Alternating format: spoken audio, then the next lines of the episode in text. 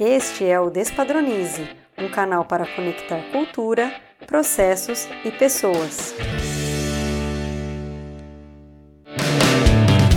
Olá, pessoal! Começa agora o episódio de número 74 do Despadronize.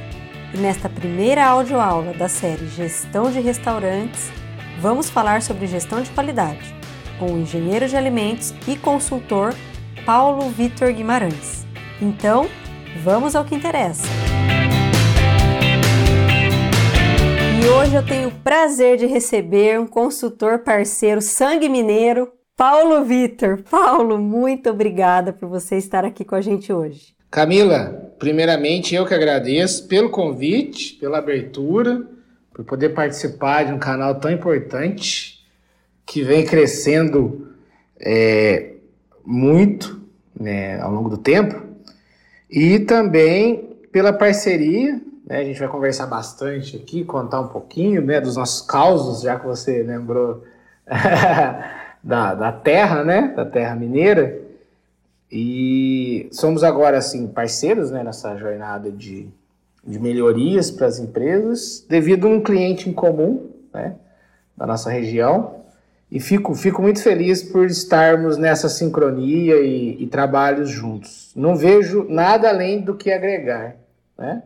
A gente admira muito você e vamos citar aqui, né, Matheus o Soberano lá, aí de Andradas, né, onde você está, cliente aqui da plataforma ESA, cliente de vocês e Matheus maravilhoso aqui, estará com a gente também aqui no, no nosso canal. Sim, o Matheus é uma pessoa muito para frente, não só é uma pessoa para frente daquele estilo, é, como é que eu vou dizer, descabeçado, não, muito pelo contrário, pelo contrário, ele é um para frente sensato, um para frente pé no chão e uma pessoa que vai dando um passo de cada vez, mas cada passo que ele dá, cada passo que o soberano Steakhouse dá, é um passo sólido.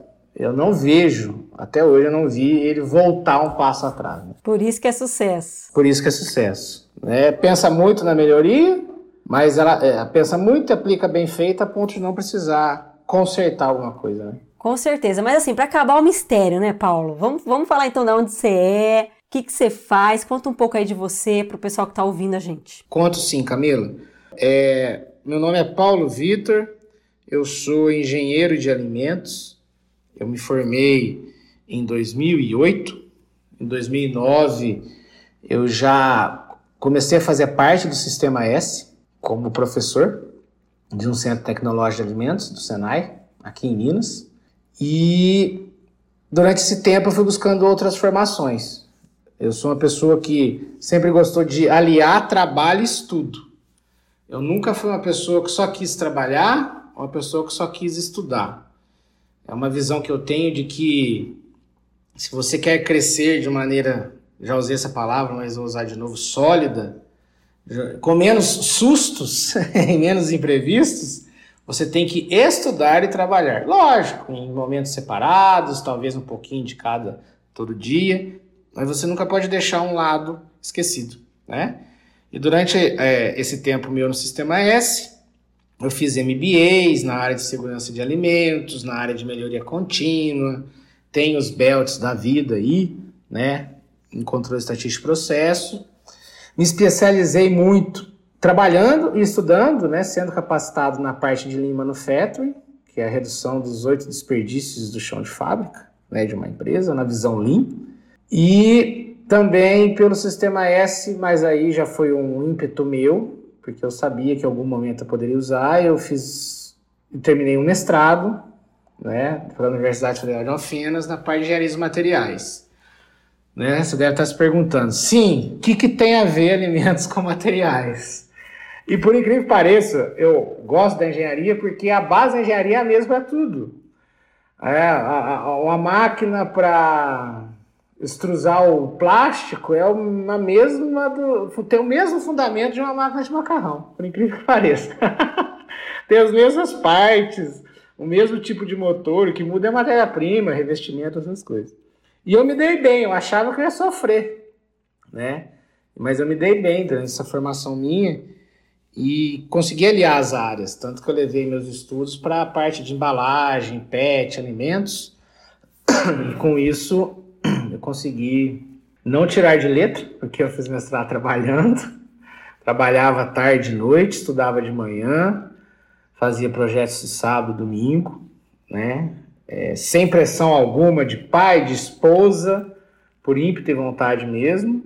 Com os friozinhos na barriga, você fala, meu Deus, continua o tranco, e, mas fomos e, e terminamos. E hoje isso faz muita diferença, porque hoje, depois que eu parei de ser trabalhar com, como professor, depois como consultor no sistema, eu virei supervisor técnico. Depois de quase 11 anos no sistema, eu saí do sistema e hoje tem a minha carreira solo, como eu disse para você aí no, nas entrelinhas, nos WhatsApp da vida aí. E isso me ajuda muito, porque sim, 90% das empresas que eu atendo é da área de alimentos, mas eu atendo também fábrica de plástico, alumínio, de móveis, porque sempre busquei capacitação e, e trabalho aliado com isso. Esse é o resumo do, do Paulo Vitor. Eu gosto da cor azul, sou de Capricórnio. Que... e é mineiro? Mineiro, mineiro. Aí de Andradas, né? Ô, terra boa. Aqui a gente come pão de queijo fechado com queijo. Isso é a diferença de comer pão de queijo de São Paulo e de Minas. Pão de... Aqui pão de queijo é só pão de queijo. Não, aqui a gente coloca queijo ainda nele e se bobear passa um requeijão ainda para para morder. Com certeza. E Paulo, antes de entrar aqui no nosso tema, né, central aqui de gestão de restaurantes, eu queria que você contasse um pouco das suas empresas, o que, que elas fazem, como que você atua com elas. Tá bom. Camila, é, no momento eu estou com oito empresas de maneira é, somente eu atuando, sendo delas cinco ou cinco, seis com dias fixos e duas, três ali com à distância, com idas mais programadas, mais distantes, mas eu atendo o ramo de cafeteria, padaria, eu atendo já um ramo de imobiliária, mas a parte de melhoria de processo, né?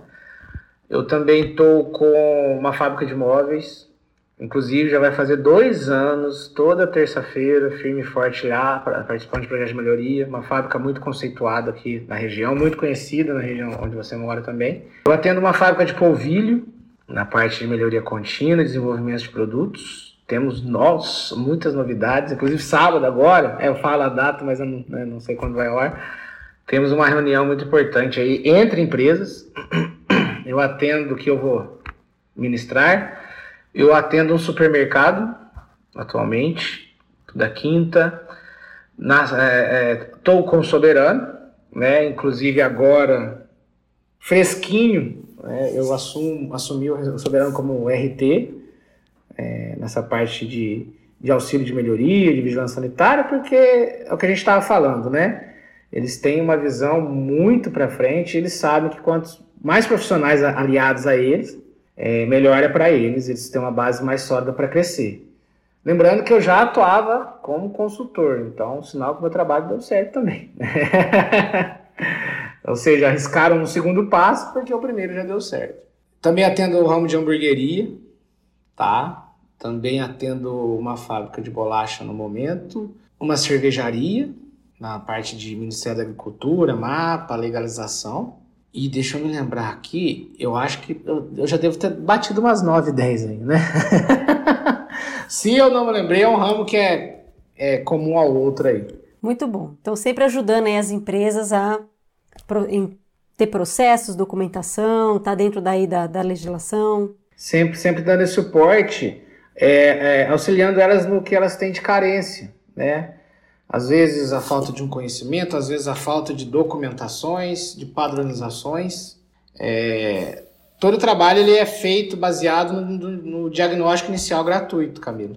Então, eu, uma coisa que eu aprendi ao longo da minha jornada de trabalho é que eu não vendo pacote fechado, eu customizo para a empresa. Eu sofri muito quando eu era obrigado a vender um pacote de 120 horas em três meses. Tinha empresa que precisava de 160. Tinha empresa que precisava de 90. Então, aí a gente tinha que rebolar, enfim, fazer o que dava naquele tempo.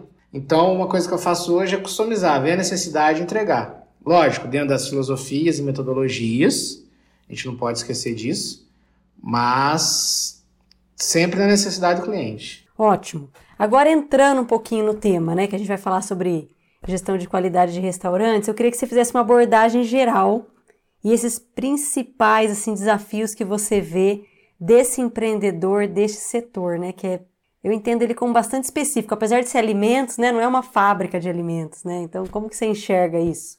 É, o ramo comercial de alimentos, eu não sou, vamos dizer assim, expert em mercado, mas na prática, né, 15 anos nessa área, a gente aprende muito na vivência. E o ramo industrial e o comércio, eles têm suas similaridades, sim, mas também tem sua grande, suas grandes particularidades. Né? Eu sou muito defensor do trabalhador no Brasil, mas eu também sou extremamente defensor do empresário. Né? Ser empresário no Brasil não é fácil. Não é fácil. Muita burocracia, muitos impostos. É... Assim, tem que pensar em muita coisa, né? Existem leis trabalhistas para os trabalhadores? Legal.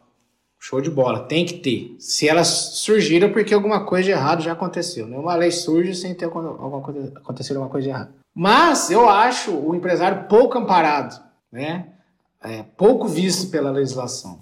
E quem tem o pulso de aguentar uma empresa, de ter colaboradores, de ter um CNPJ, eu tiro o chapéu. Eu tiro o chapéu. Visito alguns empresários para fazer prospecção, eles falam: Paulo, estou pensando em fechar. Lógico que é muito arriscado dizer isso de cara, mas às vezes eu digo: eu vou fazer de tudo para você não fechar. Porque você pensa, cada empresário desanimado fechar não tem emprego para ninguém no Brasil.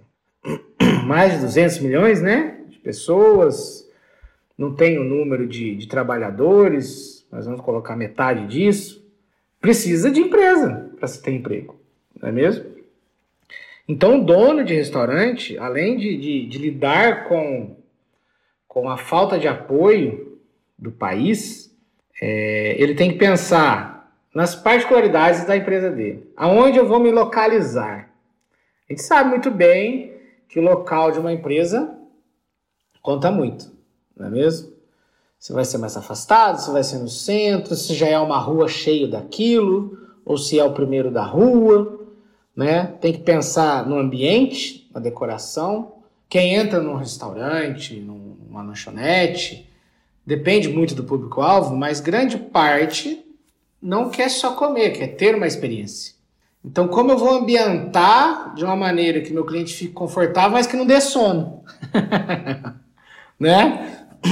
Como eu deixo o ambiente bem, bem é, distraído, bem interessante, mas de uma maneira que faça ele querer consumir o produto, tá?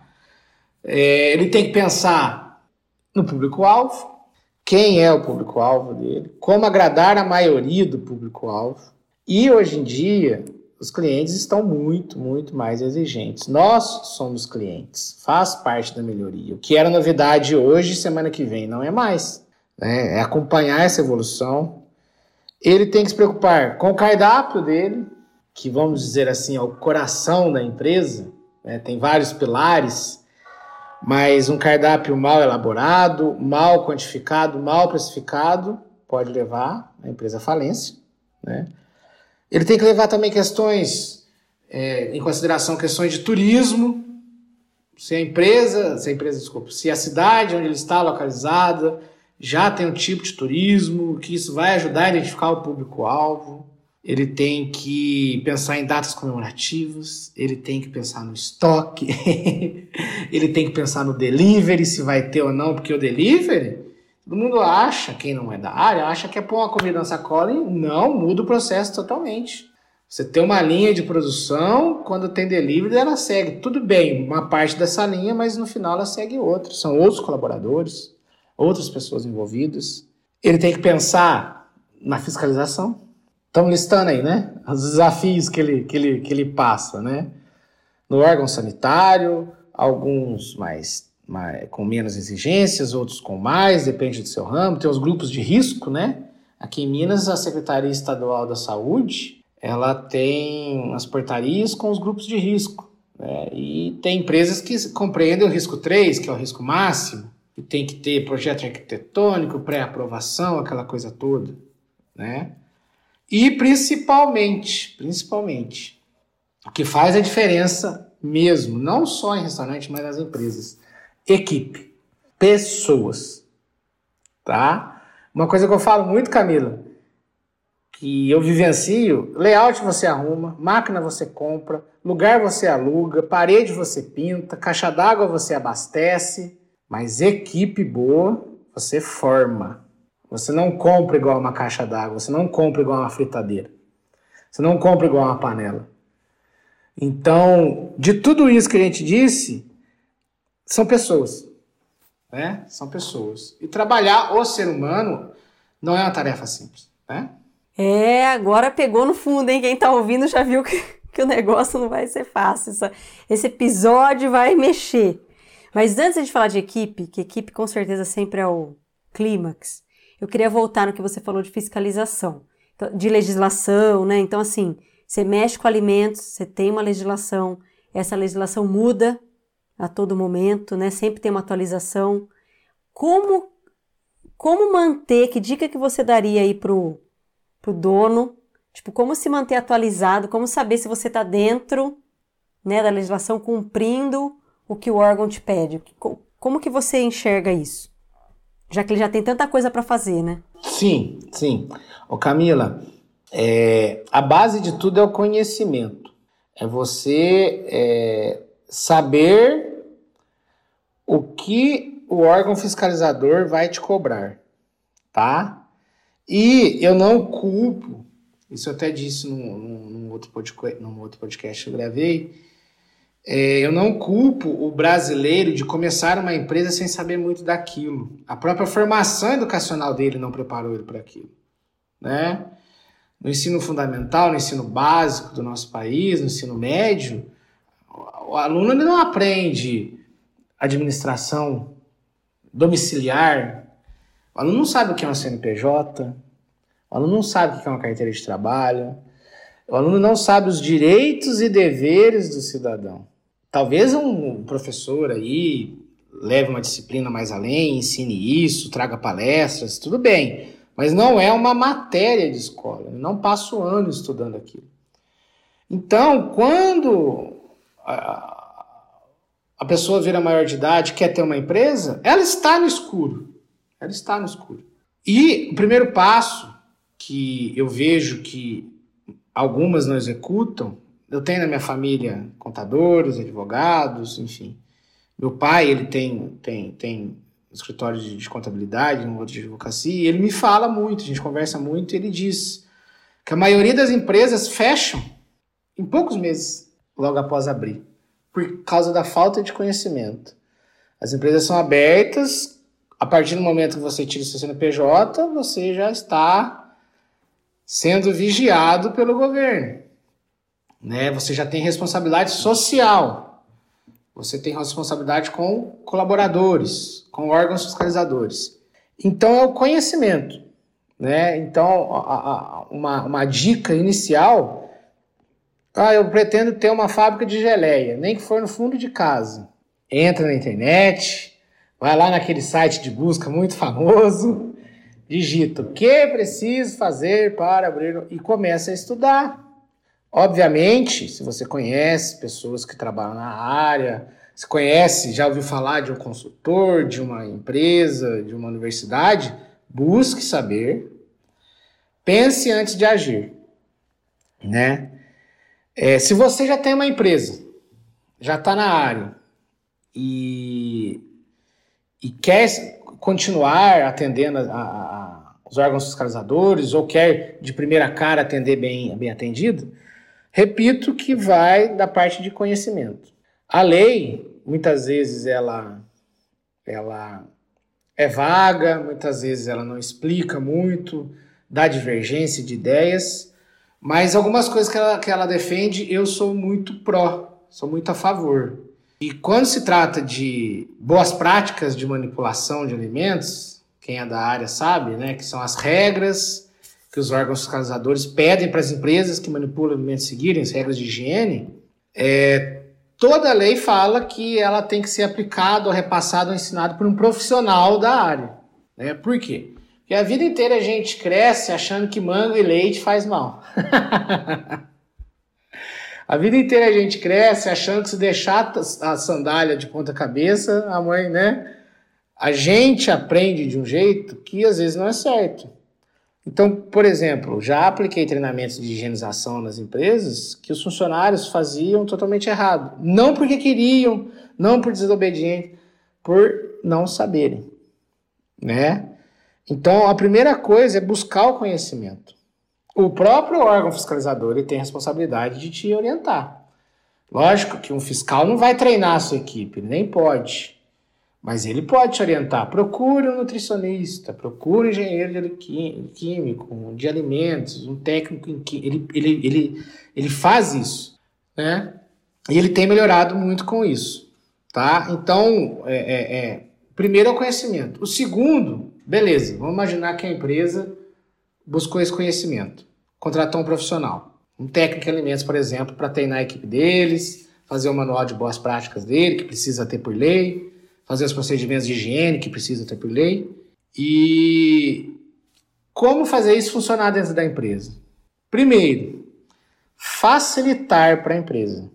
Não adianta você criar um manual que parece um, um, um livro de microbiologia avançada, que tem suas mil páginas, né?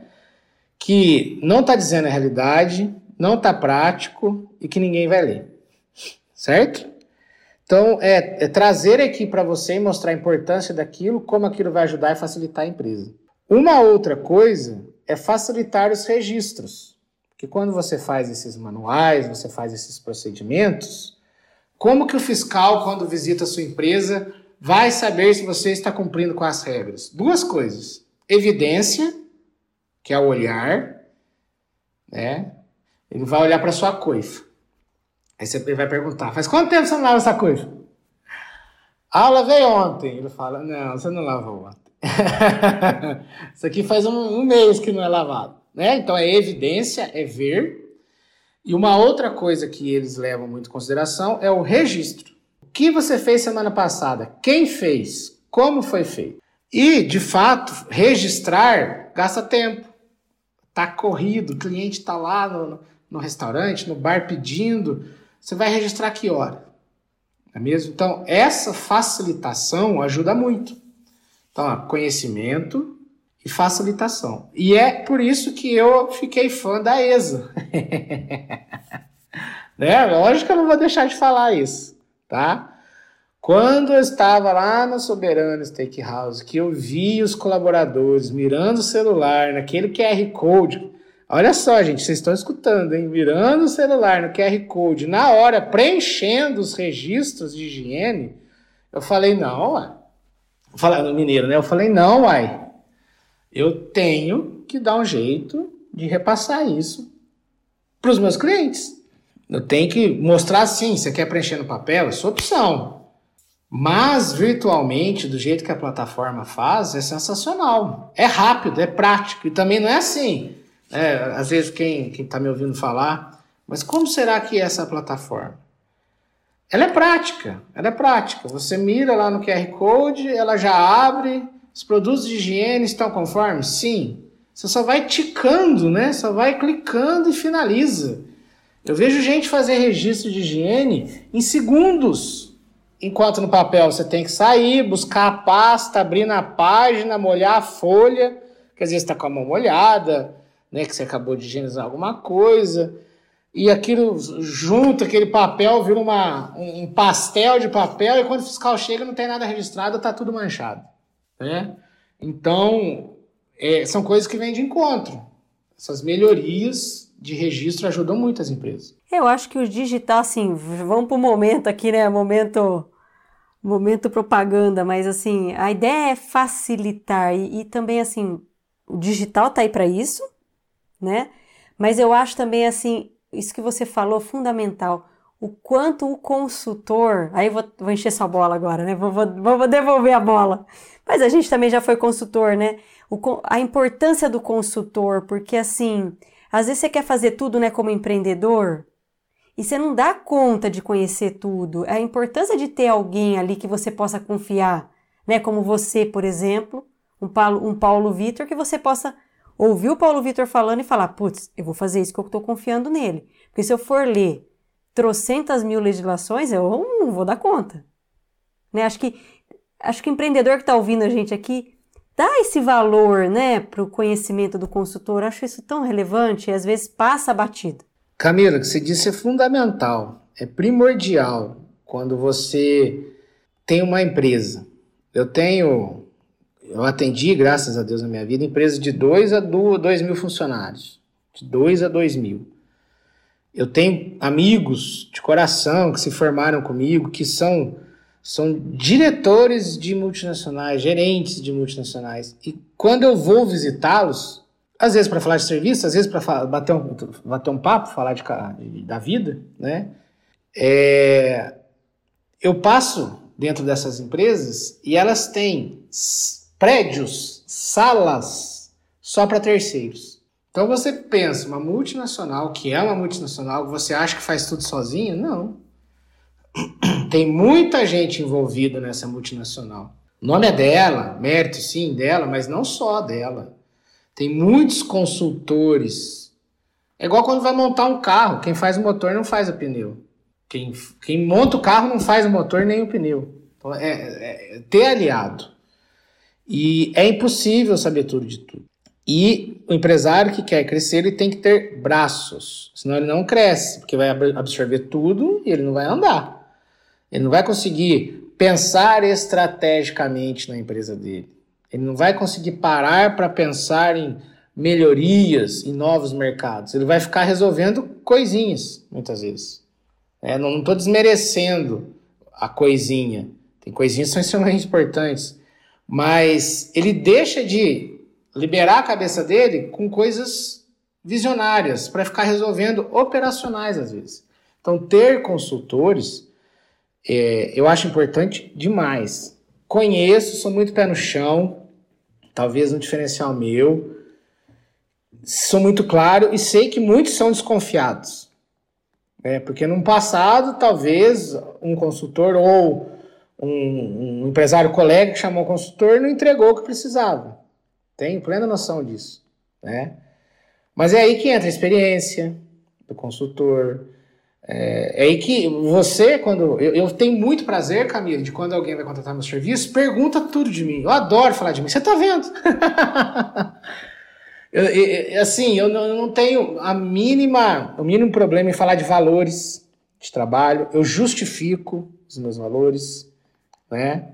Nossa, mas você manda essa proposta? Tudo bem, mas está um pouquinho salgada. Por quê? Eu explico. Meu amigo, sua empresa fica tantos km daqui, a gasolina tá. Eu faço a conversão para ele no telefone, entendeu? Então. E tem também um pouquinho do risco. Mesmo que, que, que o consultor apresente ser bom, ser capaz, você tem que arriscar nele. A vida é de risco. Né? Lógico, você vai pelas, pelo histórico, pela boca a boca. Boca a boca vende pra caramba, né, Camila? Com certeza. Vai pelo boca a boca, tudo bem. Mas tem que ter um pouquinho de coragem também. Abrir a empresa uma pessoa de fora né, que vai ter informações sigilosas da sua empresa. Mas é, é, é, é necessário para a empresa. Eu não vejo empresas crescendo sem ajudas. Eu não conheço empresas que cresceram sem ajudas. Sozinha no peito, eu, empresário, fiz tudo. Eu acho muito difícil. É verdade, concordo com você. E, já que você entrou nessa parte de, né, da coifa, vamos voltar lá na coifa. É, vira e mexe, vê assim nos jornais, né? Ah, empre, é, restaurante interditado, tá todo sujo, situações assim extremamente críticas, né? Boas práticas. Eu não sei se eu sou muito inocente, mas eu acho que as pessoas não gostariam de ter o seu estabelecimento terrível. Acho que é diferente quando você, ah, uso vencido para para garantir o custo. Acho que aí tem uma questão de, de, de má intenção. Mas assim, ele está totalmente sujo. Que, o que, como você vê isso? Por, por que, que, é tão difícil fazer boas práticas de fabricação? O que, que você entende? Ô Camila, é, eu acho que regras dentro de uma empresa, quando eu trabalho essas partes de gestão de processos, elas vêm de cima, elas, além de virem de cima, de, deverem né, vir de cima, você tem que criar vínculos do trabalho da pessoa nisso. Você tem que criar como se fosse uma rotina, não como se fosse um favor. Meu amigo, você cozinhou hoje, show de bola, os clientes gostaram. Por favor, lava a louça.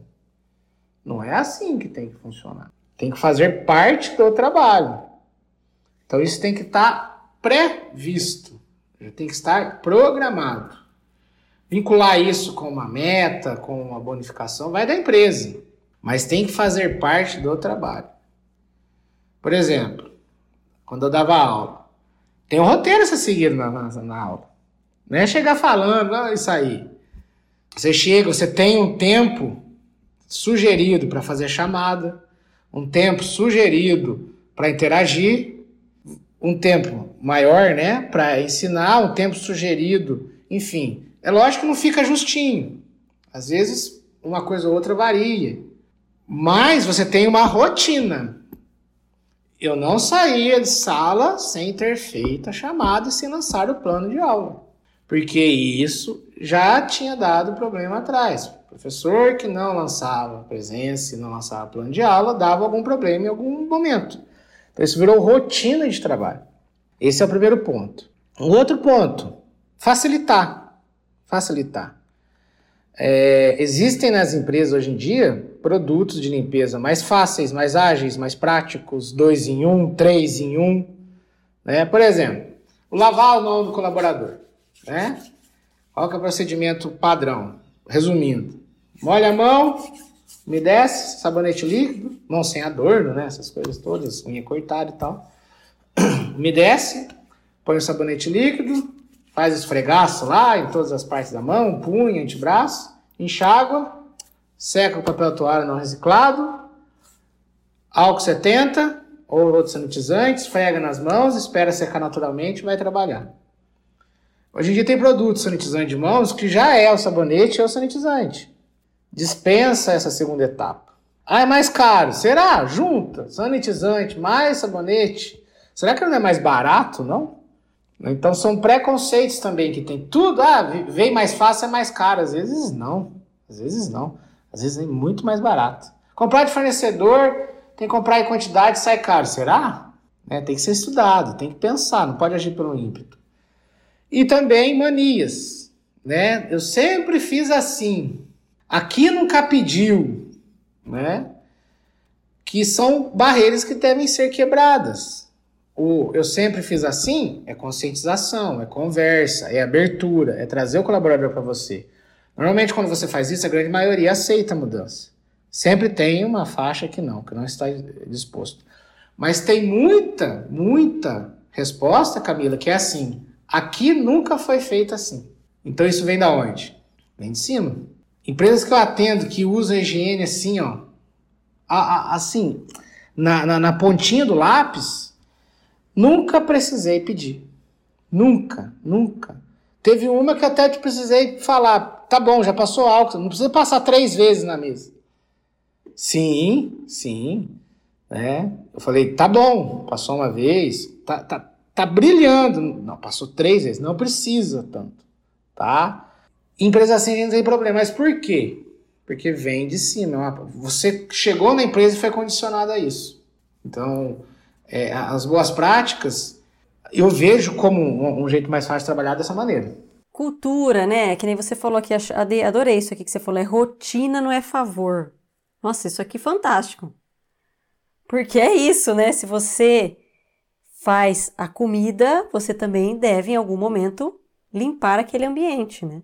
Provavelmente, provavelmente na casa, nem sempre, né? Mas provavelmente na casa deva se preocupar mais às vezes, né? Porque às vezes, ah, tá ali, às vezes tem aquela coisa também tá de saco cheio, né?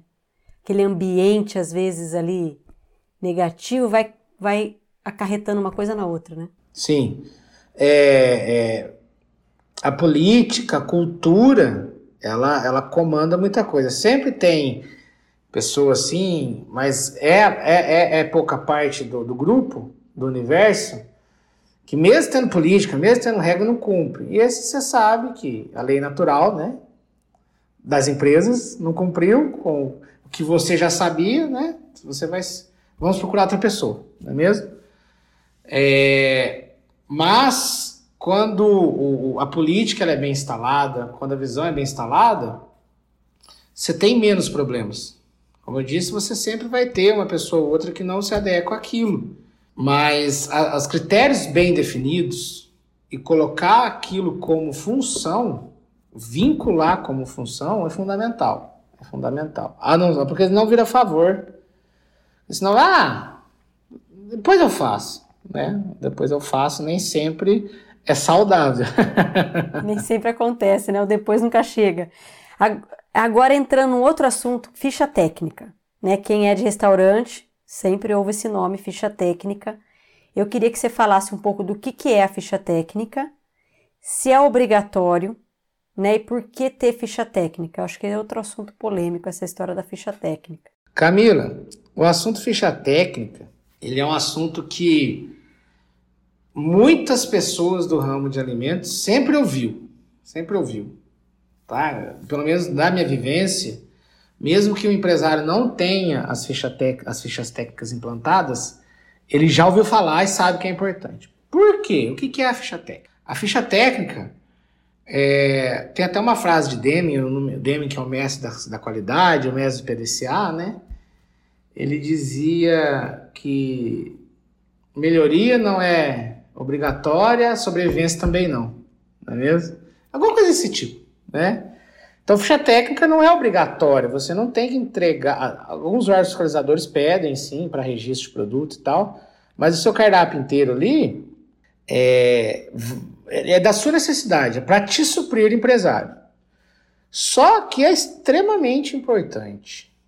Eu disse que o cardápio, vamos dizer assim, é o coração da empresa, não menos importante os outros setores, mas é dali que sai o seu dinheiro. Né? É ali que está o preço do seu prato, da sua porção, do seu lanche, do seu drink, da sua bebida. É ali que o cliente vai tomar a decisão de comprar, na, vendo aquilo, lógico, ambiente, atendimento, psicológico, envolve tudo. E é ali que ele vai se dispor a gastar. Né? Em termos gerais, uma porção de filé mignon, 60 reais. Vou comprar. Então é nesse momento que tem a troca. Mesmo que o pagamento venha depois, é nesse momento que tem a troca, na hora que ele vê o cardápio, vê o preço e pede. E este preço sai como base sólida da ficha técnica. Tá? Porque na ficha técnica você tem o DNA do seu prato. Então você tem lá um prato simples, arroz, feijão, bife, batata frita, que quase todo restaurante tem, e uma salada de alface e tomate.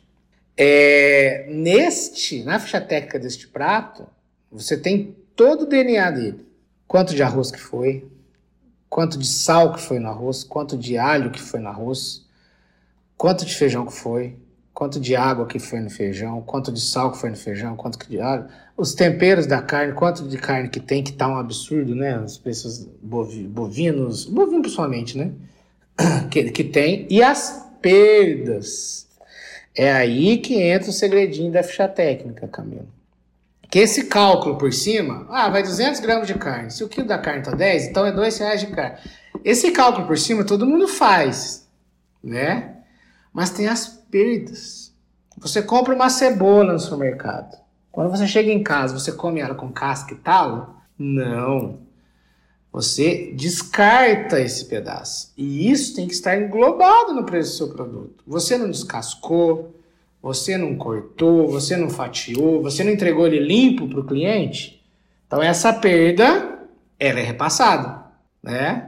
Se você entregasse a cebola inteira para o cliente, você não precisaria fazer o fator de correção, mas ele não vai comer. Ele já está ali recebendo uma coisa pronta. Ele não teve o trabalho do supermercado de lavar, de cortar, é, isso quem fez foi o restaurante. Então o restaurante tem que repassar esse fator de correção. E é aí que as empresas que não têm ficha técnica se complicam.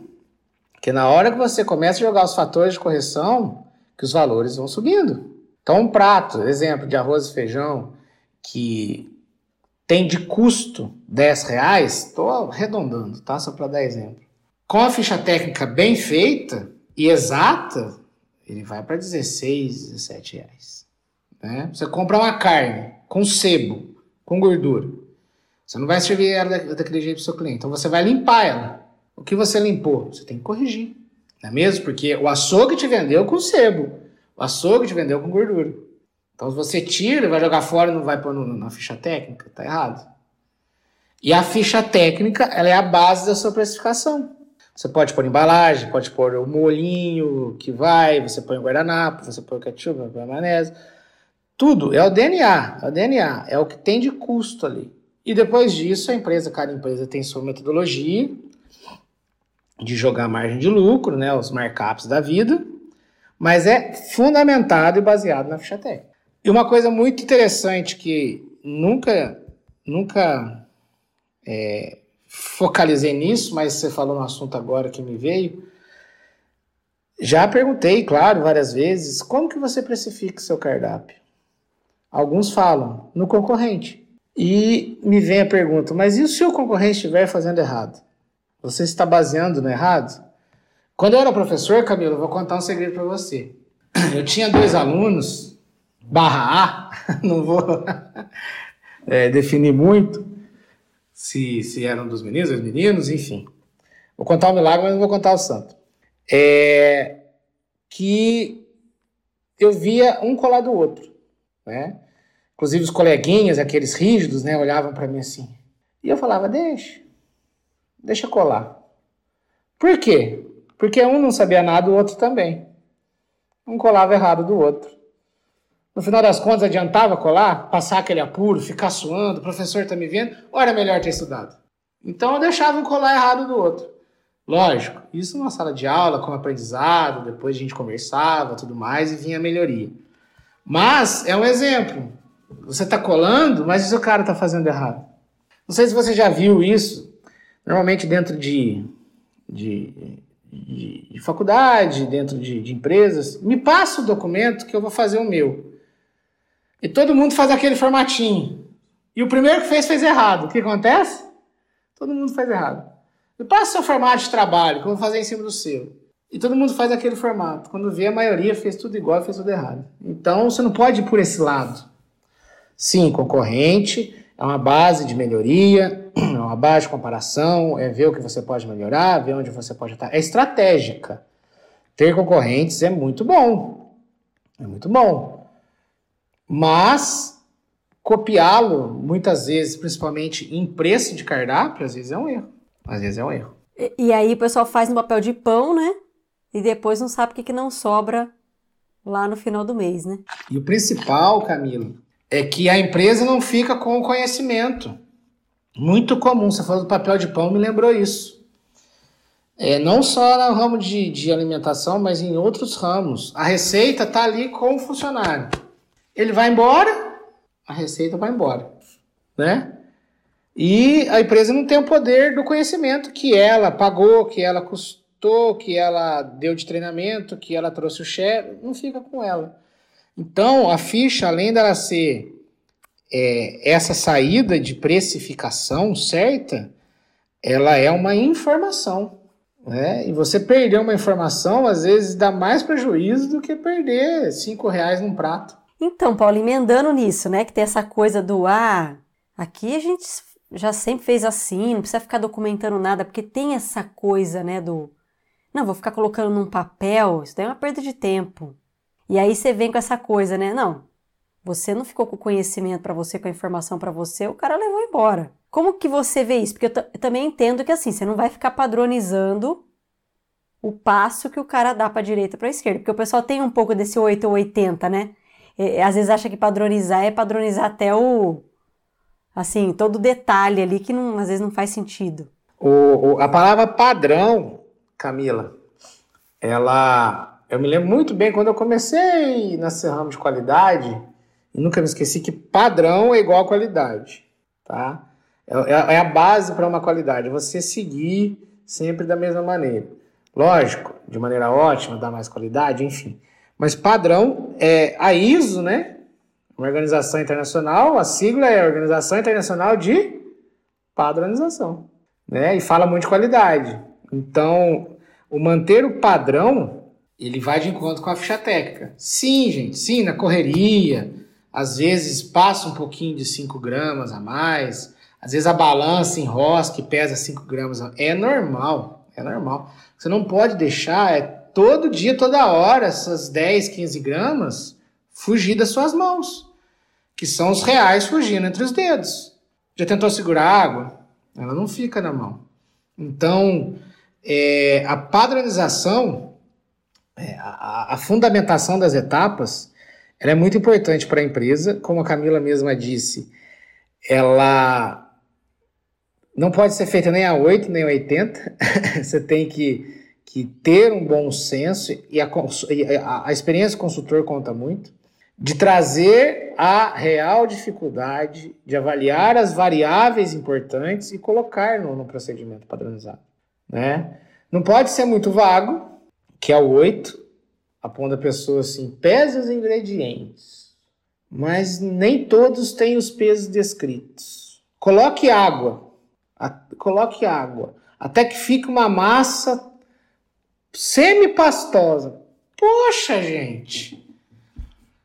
Semi-pastosa para o fulano não é a mesma coisa que o ciclano. É... Então, a padronização vem para tirar as dúvidas. E cada caso é um caso. Se eu coloque água até tornar uma massa semi-pastosa, você consiga mensurar, descreva, coloque 30 ml de água. Ferva por tantos minutos. É você dar um jeito de mensurar a mãozada. Eu falo mãozada que eu acho muito engraçado, que eu tenho uma grande amiga em uma empresa que eu atendo, e ela é minha parceira das fichas técnicas. Eu falo, vamos lá, hoje nós vamos fazer tal produto, você vai me ajudar a pesar. Mas antes da gente conversar, antes da gente se entrosar bastante, ela, na correria um dia eu falei, quanto que vai? Ela falou, vai uma mãozada. falei, então vem cá, pega a sua mão, pega, falei, pega a mãozada sua e põe na balança. E eu cheguei lá, 250 gramas. Então é, é ter esse tino do que você deve pôr no procedimento e o que é viável. Porque senão ele se torna uma folha cheia de linhas que ninguém lê. E que não serve para nada. E que não serve para nada. Exatamente. Tem que ser um manual de instrução daquele brinquedo que você recebe em casa e você lê, né? Tem um brinquedo muito famoso aí que eh, acredito que nós, Camila, também brincamos com ele de montar, que o manual de instrução deles é lindo e ninguém erra. Ninguém erra. criancinha de 3, 4 anos está montando, a gente marmajão está montando é, tem ilustração, tem foto. É, assim, tem, tem gente que antes de montar lê ele inteiro. Por quê? É o segredo de deixar prático, com informações coerentes de maneira visual. Então tem que ter essa jogada do procedimento. E tem que saber quem você está atingindo. Quem você está atingindo. É, talvez a colher é melhor, uma colher D é melhor do que tantos gramas. Depende do nível de complexidade da informação. Mas o pop é fundamental. É o que faz você não ter um cardápio, um exemplo, com uma porção de 50 reais, e toda vez que você servir ela, ela deveria estar custando 70. É a base para você prever alguma coisa. Como que a gente prevê o futuro? Se baseando no passado. A maneira mais prática, né? Em junho, julho faz frio. Então, no junho e julho de 2022, que aqui em Minas, por exemplo, tá de rachar, vai fazer frio. Vai fazer frio. Então, quando você tem padrão, você consegue projetar os gastos.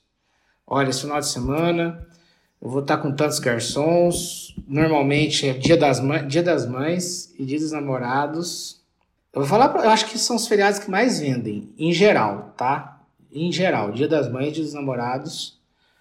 É, então, se o ano passado foi assim, eu tenho que projetar isso aqui, mais uma margem de é tudo controlável, não sai das mãos. Resumindo, resumindo, resumindo, é menos frio na barriga. É, frio na barriga de montanha russa é gostoso. Agora, frio na barriga de conta bancária não é. É verdade. E aí, assim, e aí vem um pouco disso, né? Do, do quanto você pode facilitar, que a gente falou lá atrás. O digital não é só porque é bonito Eu fico impressionada como ainda tem aquela história do caderninho, daquela receita. E, e, e assim, o digital tá aí, ele tá, ele tá bem mais acessível hoje do que era antigamente. As pessoas ainda têm bastante preconceito, né? De, ah, mas vão roubar meus dados, ou meus dados vão sumir. Né, eu atendi um cliente uma vez que falou para mim: não, eu vou manter o caderninho e vou pôr no digital porque eu tenho medo que o digital apaga. Então, assim, e o backup, né? Tem formas de você não apagar. Então, é, é que nem você falou do, do QR Code, né? Ou, enfim, a massa semipastosa. Faz um vídeo, controla esse vídeo. Como que você enxerga? Você acha que ainda tem esse preconceito ainda na cabeça da, desses empreendedores em relação ao uso do digital? Você acha que isso já está sendo quebrado? Eu acho que está tendo uma melhor conscientização. E, inclusive, quando a gente estava debatendo, conversando antes da gente estar tá no podcast, é, o ramo de consultoria está sendo melhor visto, tinha uma resistência maior, era um gasto que as empresas achavam que não deveria ter. Hoje estão vendo que é um gasto que vê o cliente, vê o concorrente melhorando, com o consultor, é lógico que ele vai querer aquele cara ajudando ele. Então, é, é as empresas, eu vejo elas melhorando essa visão de facilitar, tá? E é, do que eu vivencio, vejo muitos empresários, sim, resistentes ao papel, mas não por vontade deles, para atender, às vezes, a equipe deles, tá? É, vejo muitas vezes o empresário querendo digitalizar, mas o perfil da equipe, às vezes, acho que até uma informação nova, ele não conversou ainda. O perfil da equipe ainda não absorve aquilo, entendeu? É, mas também, a partir do momento que o funcionário, o colaborador, o líder, o supervisor, o gerente vê que é mais prático, que nem o exemplo que eu estava falando, QR Code, ele vai optar na hora. O que, que, é mais prático, Camilo? Você ir no banco, sacar o dinheiro ou fazer um Pix? Porque quando o Pix começou, Todo mundo tinha medo. Não tinha? As pessoas de mais idade, principalmente, que, que conheço muita gente próxima. Eu tenho que ir no banco para tirar um extrato, não é nem para tirar o dinheiro. Viu o Pix, viu a tranquilidade. O Pix não, né? Os aplicativos, desculpa. A tranquilidade, a segurança. É, perde um pouco a desconfiança e foram, foram se adequando mais. Então, quando você vê uma plataforma que é no caso da ESA, que facilita e mostra, demonstra para o colaborador que aquilo facilita, com certeza ele vai optar por ela. Com certeza. E a tendência é facilitar. A tendência é essa. Antigamente, para você fazer um protocolo de um documento, você tinha que ir na prefeitura. Hoje é online. Antigamente, para você fazer uma inscrição de vestibular, você tinha que ir. Hoje você pode fazer online. CNH, documento de carro, era um, tudo, tudo físico, que papel tinha. Hoje é online. A tendência é essa. Né? E principalmente do, do QR Code, do, do registro online, que eu gosto muito, falo muito até para Juliana, é a confiabilidade do registro.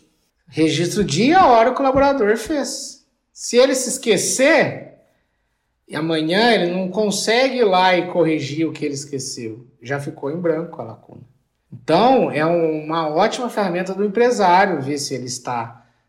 É, é se o colaborador está sendo real com ele. É uma ótima maneira do colaborador se lembrar: poxa, eu me esqueci, olha, ficou a lacuna. Então agora eu tenho que prestar atenção. Então tem, tem vários lados, vários lados. Lembrando do, do, da praticidade, da acessibilidade.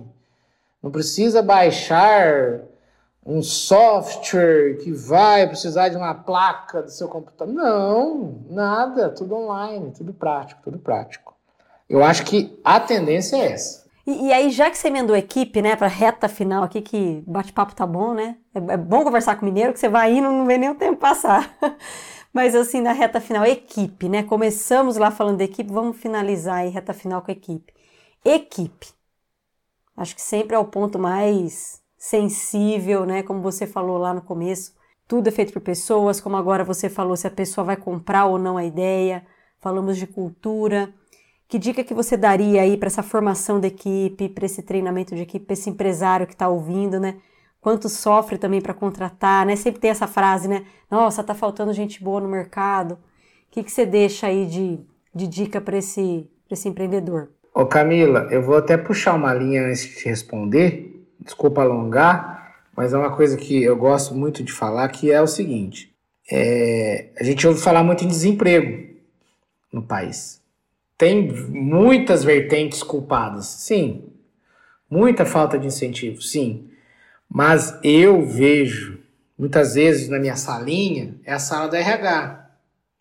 Então eu fico ali na sala do RH, muitas vezes a minha sala é a sala do dono, que entra e sai funcionário. Eu vejo muita gente não querendo trabalhar. Isso é uma realidade, é uma realidade.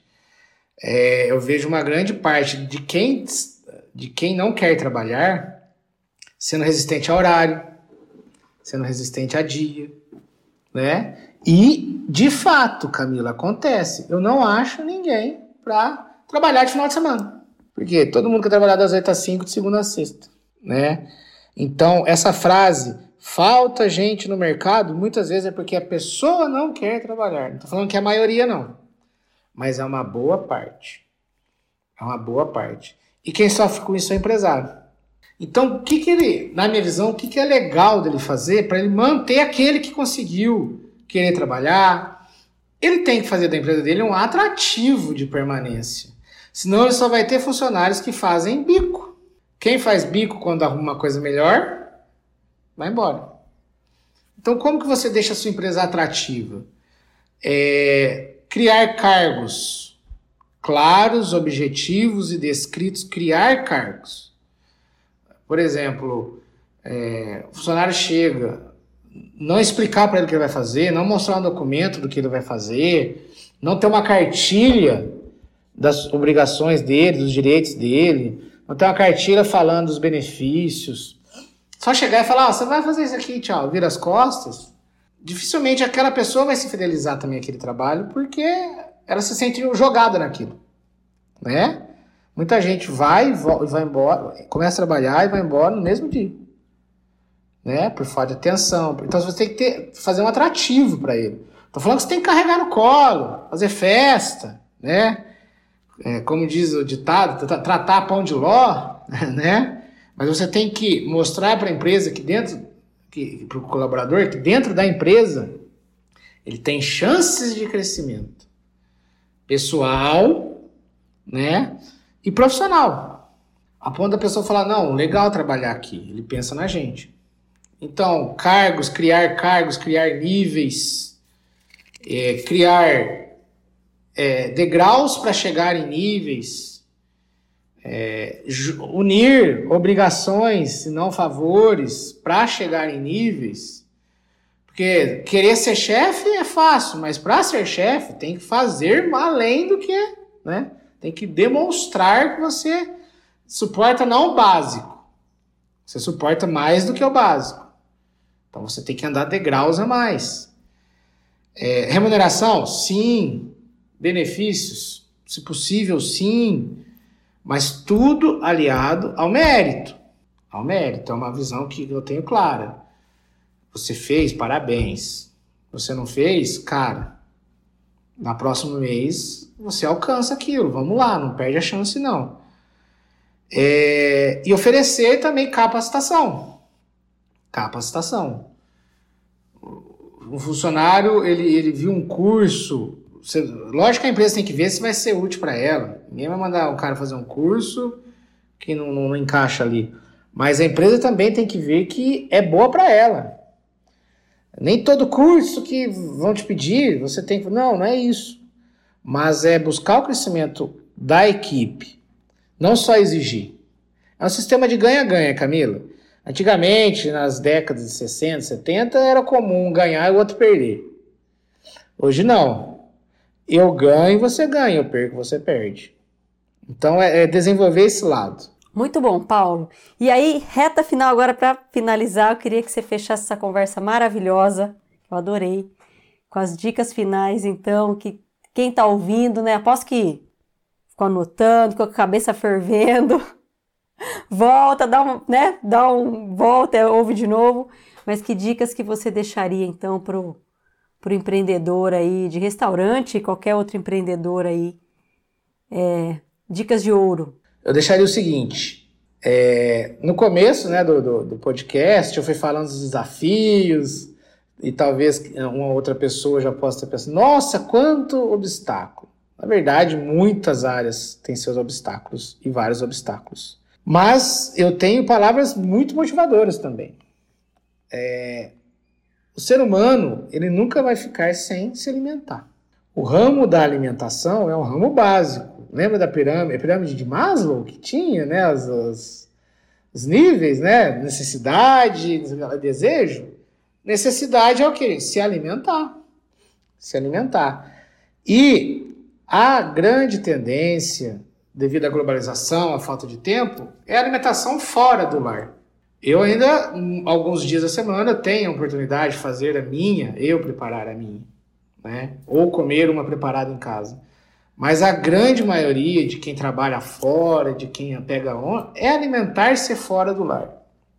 E não tende é, é, a crescer ou diminuir drasticamente, mas é uma tendência é, degrauzinho por degrauzinho, eu não vejo ela diminuindo. Tá? Vejo sim buscando outras formas, alimentos mais saudáveis, isso sim. Mas o ramo de servir alimentos, eu nunca vejo ele parar. Então é um ramo que, se você se dedicar, assim como vários outros, que se você buscar conhecimento, ele dá muito certo.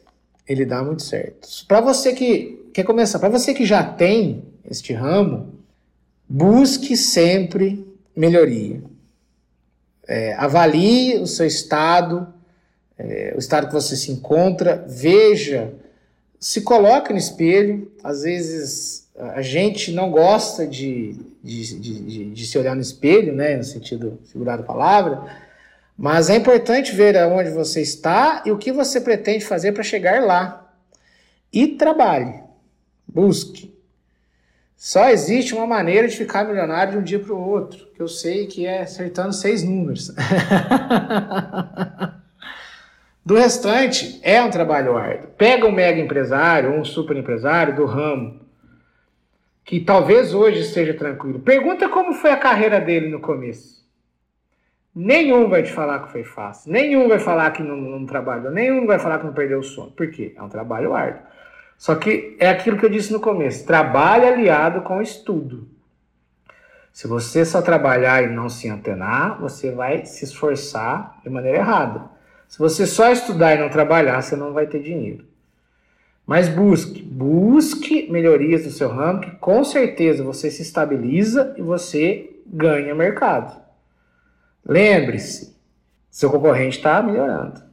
Você tem que melhorar. É essa a visão que a gente tem que ter. Com certeza, maravilhoso, palmas, adorei, muito bom, Paulo. Foi maravilhoso, tenho certeza que quem ouviu aqui mexeu, mexeu com a pessoa, com certeza. E, e fala para mim, Paulo, quem quiser conversar com você, trocar uma ideia, entrar em contato com você, deixa os seus contatos, seu, não sei se você tem o um LinkedIn, deixa aí pro pessoal entrar em contato com você, trocar mais ideias e, por que não, contratar você. Opa, com certeza. Agradeço muito pela abertura. É, de poder falar um pouco e de poder também divulgar a, a minha marca, o meu nome, né, num, num meio de comunicação que atinge bastante pessoas, né? É, estou localizado no sul de Minas Gerais, não só porque estou aqui, não deixo de atender outras regiões, muito pelo contrário, tem clientes no Paraná, estado de São Paulo, Minas, Rio. E para quem tiver interesse em me conhecer, conhecer o meu trabalho, é só entrar nas redes sociais, Instagram, Facebook, Paulo Vitor Consultoria, bem direto, né? Bem simples. No, no meu LinkedIn está com meu nome completo, Paulo Vitor Guimarães. E meu telefone de contato comercial. Pode passar? Pode, claro. É 35, né? Que é o DDD do Sul de Minas, 9, famoso 9 da frente dos números agora. Então, 35, recomeçando, 9 9941 2858. Que nesse canal também posso te mandar arquivos, prospects, propostas. Fique à vontade de me contatar. Muito bom. Adorei, Paulo. muito obrigada pela sua participação aqui. Sem palavras para agradecer, foi assim uma aula e foi maravilhoso. Eu que agradeço muito e tenho certeza quem me disse isso foi a Ana do, do Soberano que nossa parceria só tende a crescer, né? Só tende a alavancar.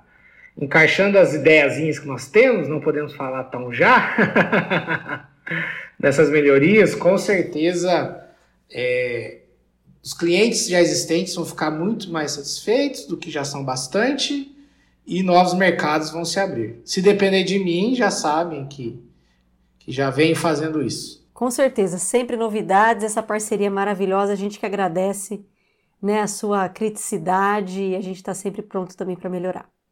Muito obrigada, Paulo. Eu que agradeço, Camilo. Muito obrigado mesmo. E aos ouvintes, muito obrigada por terem chegado até aqui e até semana que vem. Tchau! E este foi mais um episódio do Despadronize, um canal de conteúdo da plataforma ESA. Eu sou Camila Nascimento, produtora e apresentadora deste podcast, com a edição de Raquel Venturini. E se você quiser ouvir outros episódios, entre em nosso site no www.plataformaesa.com.br. Até semana que vem!